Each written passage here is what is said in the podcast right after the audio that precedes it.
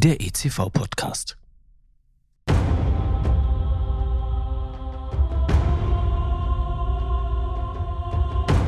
Es war einmal vor langer Zeit in einer weit, weit entfernten Galaxis, als tapfere Kämpfer aufbrachen, um mutig und entschlossen die dunkle Seite der Macht zu besiegen. Als Reinraum-Community sind wir die Next Generation der Jedis und kämpfen jeden Tag aufs Neue gegen die dunkle Macht. Unsichtbar, unberechenbar, vielleicht sogar mächtig ärgerbringend ist sie. Und uns zahlenmäßig in Gestalt von Mikroorganismen und Partikeln weit überlegen. Doch mit mentaler Bereitschaft, aktuellem Wissen und der Expertise erfahrener Reinraum-Jedis können wir es schaffen. Denn dann ist die Macht mit uns. Und genau darum geht es in diesem Podcast. Um den intensiven Austausch mit erfahrenen Jedi-Meistern, die als Weggefährten ihr Wissen in den drei von mir herausgegebenen Fachbüchern des ICV-Verlages für die Nachwelt festgehalten haben. Mein Name ist Timo Krebsbach, ich bin der Gastgeber und über die zuverlässigen Kanäle LinkedIn oder Instagram auch aus dem entferntesten Winkel der Galaxis erreichbar.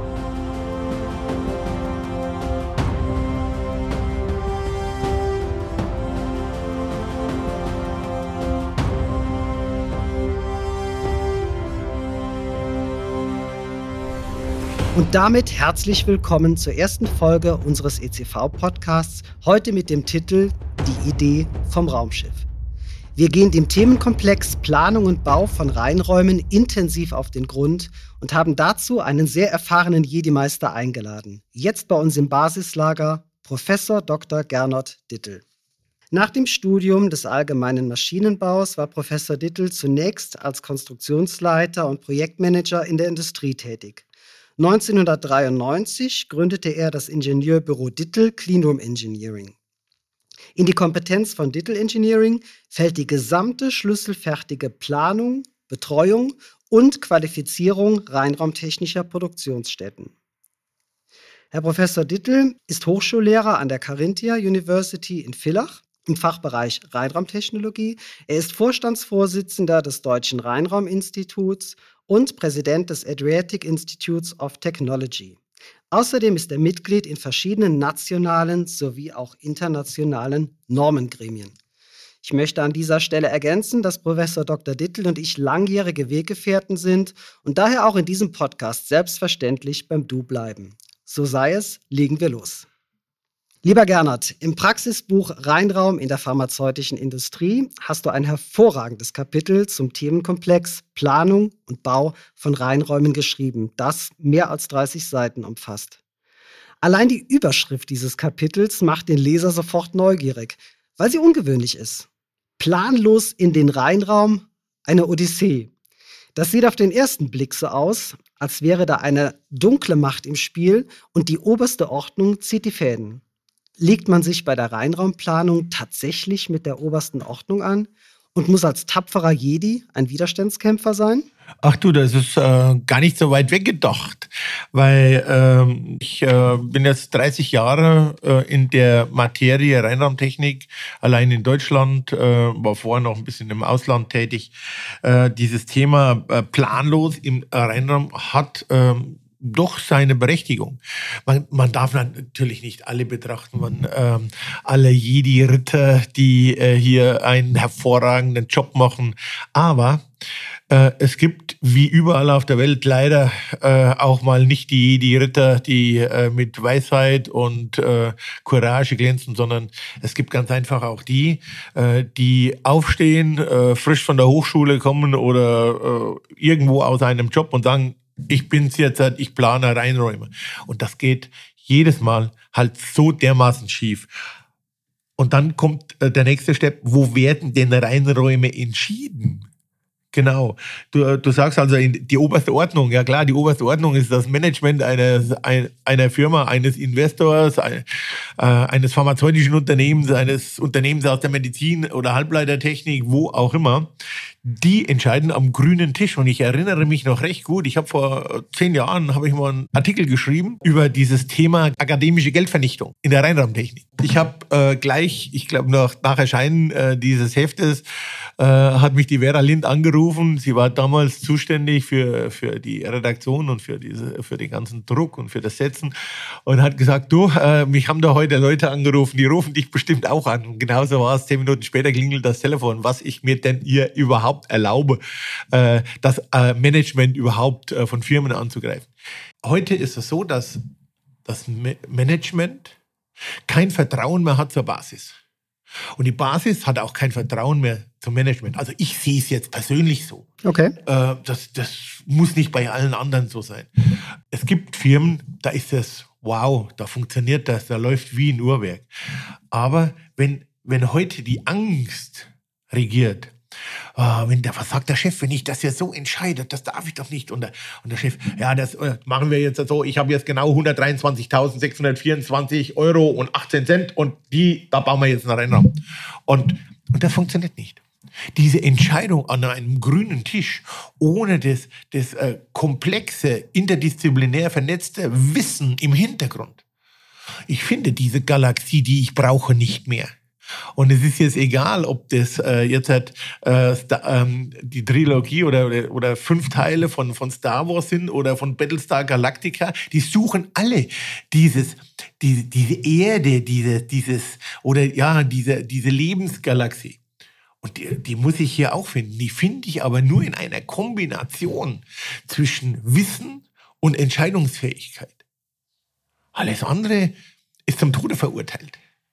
Und dann kommt halt dieser Kriegsstern in, in, in Art eines, äh, keine Ahnung, äh, eines Pro Projektmanagers, eines äh, irgendwem und ja, und der, der entscheidet dann halt. Und ja, was kann er entscheiden? Er hat dieses Fachwissen nicht. Das wäre dasselbe, wenn ich heute hergehe und würde sagen, ich mache jetzt Mikrobiologie. Timo, da würdest du äh, erstmal in ein großes, lautes Lachen ausbrechen und ich würde sagen, ja, da gibt es ein paar Krabbeltierchen und äh, hätte meinen Film We Are Never Alone und was auch immer.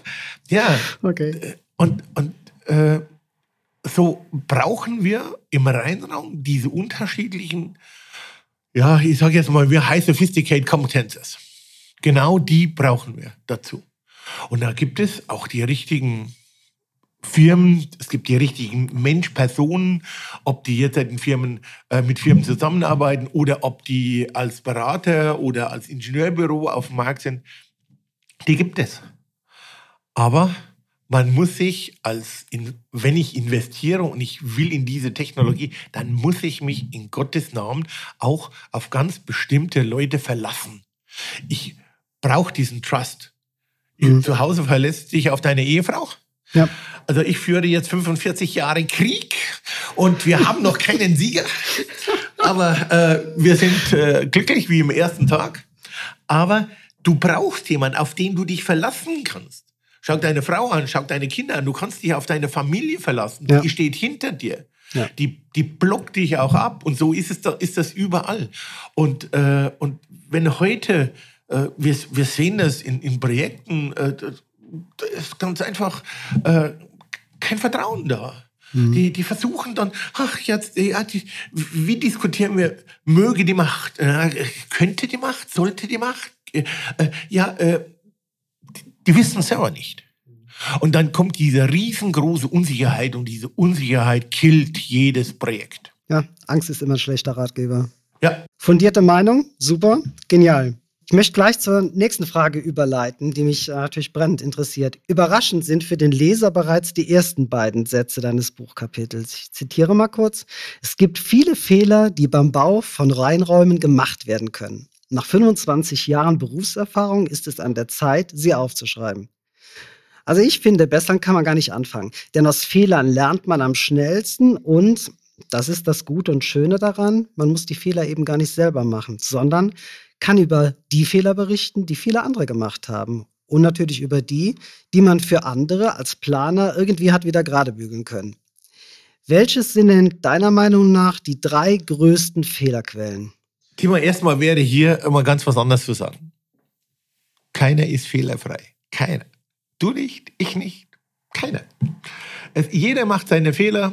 Äh, wenn ich heute junge Ingenieure in hier das Unternehmen hier bringe, oder auch im IT oder äh, wo auch immer, äh, die machen Fehler. Und das ist zum Beispiel Lehraus eine Lehrausbildung, also, also Handwerkslehre oder wie bei uns eine technische Lehre. Die machen Fehler. Und die müssen Fehler machen dürfen. Ich weiß, das kostet ein Vermögen an Geld. Aber wenn heute junge Ingenieure keine Fehler mehr machen dürfen, dann müssen sie sich, dann sind sie am falschen Platz. Jeder Mensch braucht äh, irgendwo auch diesen Rückhalt zu anderen, zu Kollegen, zu Teamchefs, zu, äh, zu Direktoren, die wo dann sagen, okay, du hast einen Fehler gemacht. Jetzt hat, Leute, wir bügeln diesen Fehler aus. Und das ist das erste große Thema. Und da kommen wir zu dem Thema Zeit alles muss gestern fertig sein. Das ist jetzt eine, im Moment eine wunderbare Situation, um das mal zu schildern. Mit fertig sein geht da gar nichts. Ich warte seit März auf meine Dachziegel von meinem kleinen Umbau zu Hause. Es gibt keine Dachziegel. Die gibt es nicht mehr auf dem Markt. Die sind weg. Und dann sagt der Hersteller, ja, kommen wir mal nächstes Jahr wieder. Ach, vielleicht könnte ich dir ein paar Dachziegel besorgen, aber zahl doch mal 600 Prozent mehr. Äh, das sind, das sind, das sind Themen, die sich im Moment entwickeln, die, die sind mhm. Äh, Haare sträubend. Zeitdruck, jeder will fertig werden. Es, keiner kann fertig machen, es gibt kein Fachpersonal. Ja. Wie, lange such, wie lange suchen wir an Ingenieuren? Ein Ingenieur äh, heute sagt, oder ein, ähm, ja, ich sage jetzt ein Bauherr sagt, äh, ja, Titel, äh, du hast doch zwei neue Ingenieure, die sollen das da machen. Da sage ich, Entschuldigung, in drei bis fünf Jahren, so lange brauchen die, um zu lernen. Mhm. Ja, die waren doch an der Uni. Nein, die können das alles nicht. An der Uni lernen die zu suchen und zu finden, irgendwo in einem Büchlein. Mhm. Aber nicht das, was wir hier brauchen. Reinraumtechnik ist komplett geballtes Wissen. Und wenn ich, wenn ich dann äh, irgendwo zu wenig äh, Zündpulver drin habe in dieser Patrone Reinraumtechnik, dann, äh, dann kommt die gar nicht so weit, wie ich sie brauche. Mhm. Und, und Zeit ist Zeit ist Geld, wissen wir. Aber Zeitdruck. Und unter Zeitdruck machst du immer Fehler. Du übersiehst etwas in der Berechnung, du hast mal hier oder da oder dort und der andere, der eine, dann hast du eine Telco und äh, da kommt der eine wieder nicht mit und der andere versteht's nicht und ja, und dann haben wir, haben wir eben diese, diese Collage zwischen, äh, zwischen, ich sage jetzt einfach mal, auf der einen Seite Architektur, auf der anderen Seite der Technik und natürlich in dem großen Ballon betriebswirtschaftliche äh, Verfolgung oder äh, Kalkulation und Nachverfolgung. Und, und das alles unter Druck, das ist, das ist eine Macht. Und äh, wenn ich sage, okay, äh, die müssten schon längst Wände decken, Filterelemente oder, oder, oder das Monitoring müsste, müsste geliefert sein, äh, ist nicht da, wo ist es denn? Und ach, das wird im Moment nicht gebaut und wir haben diesen einen Regler nicht aus China und wir haben das, den anderen Chip nicht aus, äh, aus irgendwo Japan, Afrika oder wo auch immer. Äh, und mit diesem Thema Zeitdruck, wenn, wenn man jetzt einmal sieht, da gab es ja am Suezkanal diese Havarie mit diesem, äh, Riesen ja, genau. mit mhm. diesem Riesencontainerschiff. Ja. Das ist bis heute nicht ausgeglichen. Die hängen immer noch diesem einen Schiff hinterher. Aber der Zeitdruck, der ist an allen Ecken und Enden zu spüren. Mhm. Dieses Thema dann, äh, aus der Zeitdruck, äh, die richtigen betriebswirtschaftlichen äh, Entscheidungen zu treffen, das ist das Nächste. Wer entscheidet dann und sagt, naja, hm, wir haben jetzt äh, eingeplant, ich sage jetzt einfach mal 1,5 Millionen und jetzt äh, kommen die und erhöhen den Stahlpreis und jetzt sind wir bei 2 Millionen. Und es war vor ein paar Jahren so. Wir hatten zu dieser Zeit ein Projekt in der Schweiz und da war wirklich in ein, innerhalb von einer Woche war der Stahlpreis um ein Vielfaches gestiegen. Da wurde, da wurde die Baustelle eingestellt. Hat der Bauherr gesagt, hat er gesagt, das geht nicht mehr. Das ist nicht mehr in meiner Kalkulation mit drin. Und, aber wir müssen fertig werden. Wenn wir nicht fertig werden, dann kriege ich dieses Projekt nicht, darf das nicht äh, durchführen. Ja, machen wir doch äh, noch ein bisschen äh, ein paar Zahlen neu und äh, bedenken das mal, was, was steht im äh, Gewinnverlust äh, in diesen Rechnungen da. Äh, ja, zum Schluss äh, fiel der Stahlpreis wieder ein kleines bisschen. Man hat weitergebaut, Gott sei Dank. Äh, die, die, die, die, ganze Anlage läuft wie Puderzucker vom Himmel fällt. Also, Perfekt. Und, so soll es sein. Ja, diese, aber Zahlen, wo kriege ich die richtigen? Äh, ich sehe das jetzt auch wieder bei mir. Da sagt er, ja, Zahlen, ja, kostet halt jetzt ein bisschen mehr. Und dann äh, nimmt, er die neuen Kosten, nimmt er die neuen Kosten. Das sind die von heute. Äh, wie die morgen ausschauen, das wissen wir nicht. Also ist dieser Bereich auf Zahlen fixiert sein eine weitere Fehlerquelle? Eine riesengroße Fehlerquelle. Rheindarmtechnik ist eine Technologie, die keiner will. Also wirklich keiner will. Weil das kostet, das Ding kostet nur Geld. Und wenn, wenn ich heute als, als großer äh, Chef da äh, über meinen Hof gehe und gucke da und sage, ah, der Rennraum und da laufen die rum und da brauchen die schon wieder was zum Anziehen und schon wieder das und das und das. Der Florian hat es mal richtig gesagt. Papa, das ist alles akademische Geldvernichtung. Und äh, er hat ja mit dem Rennraum damit auch irgendwo recht. Aber zukunftsweisende Technologien wird es ohne Rennraumtechnik nicht geben. Und wir in Deutschland, hier in Europa, wir, wir leben von zukunftsweisenden Technologien. Das ist ja dasselbe Spiel gewesen mit dem, äh, mit dem Auto, mit dem Maybach. Ja. Der Maybach war das erste Fahrzeug, das im Labor zusammengebaut wurde, weil man die Reinheit der Oberfläche des ganzen Systems in einer normalen Werkhalle überhaupt nicht mehr äh, darstellen konnte. Also hat man denen ein Reinraumlabor geschickt. Haben die unten bei Pforzheim, haben die dann Maybach gebaut, im Reinraumlabor. War ganz toll. Na, klasse. Ja, gibt es heute nicht mehr. Man sieht hier, wie weit das, äh, diese ganzen Themen getragen werden. Und wenn ich dann sage, äh, wieder auf Zahlen fixiert und ja, mein, wenn ich da schon zucke, ich, wir, es war ein ganz ein tolles Projekt in der Schweiz. Also ich erzähle einfach mal so aus dem, aus dem Nähkästchen. Gerne, gerne. Äh, da kam der oberste Chef und sagte, ja, ich will einen Rennraum. Da drüben ein Gebäude, Medical Center. Das bauen wir jetzt. Äh, bis wann seid ihr fertig? Naja, also mit Rohbau, da war der Architekt dabei, war ein super Architekt, muss man sagen. War ein grandioser Mann. Äh, aber schon Rentner, aber trotzdem ein grandioser Mann. Und dann sagt er, ja, ich brauche jetzt so lange und dann haben wir gesagt, okay, also wir könnten fertig sein bis nächstes Jahr Herbst. Okay, Okay, okay. Äh, und die Kosten, ja, die Kosten kommen dann im, im Laufe der Planung. Aber eines kann ich Ihnen gleich sagen. Mit diesen Kosten, wann das nicht stimmt und meine Tochter und meine Frau zu Weihnachten keinen neuen Elfer Porsche mehr kriegt, dann haben wir zwei irgendwo ein Gespräch hinter einer geschlossenen Türe. Äh, sie bekamen ihren neuen Elfer. Es war grandios. Warum aber? Weil Zeit passte, die Zahlen passten, äh, und es war von der, von der Eigentümerfamilie ein ganz tolles tägliches Feedback. Wir, wir haben wir haben alles gekriegt. Wir haben, äh, die haben reingeschoben. Die haben ihr, ihre Entscheidungen verteilt auf zwei Mitarbeiter. Die haben gesagt, Leute, ihr gehört dazu, gell? kein 911, dann bei mir hinter der Türe. Dann haben wir ein Problem. Ja, Chef. Und äh, es lief, es war, es war sagenhaft. Und dann, und dann kommt ein Projekt, äh, Projekte, die äh, wirklich komplex und über eine äh, wirklich kleine Zeitschiene gezogen werden, die brauchen auch einen, einen Rückhalt. Das Team vom, vom, also von, von, von dem, der hier investiert äh, und den, die, dem Investierenden ganz einfach diese Technologie aufbereiten. Das ist eine Familie.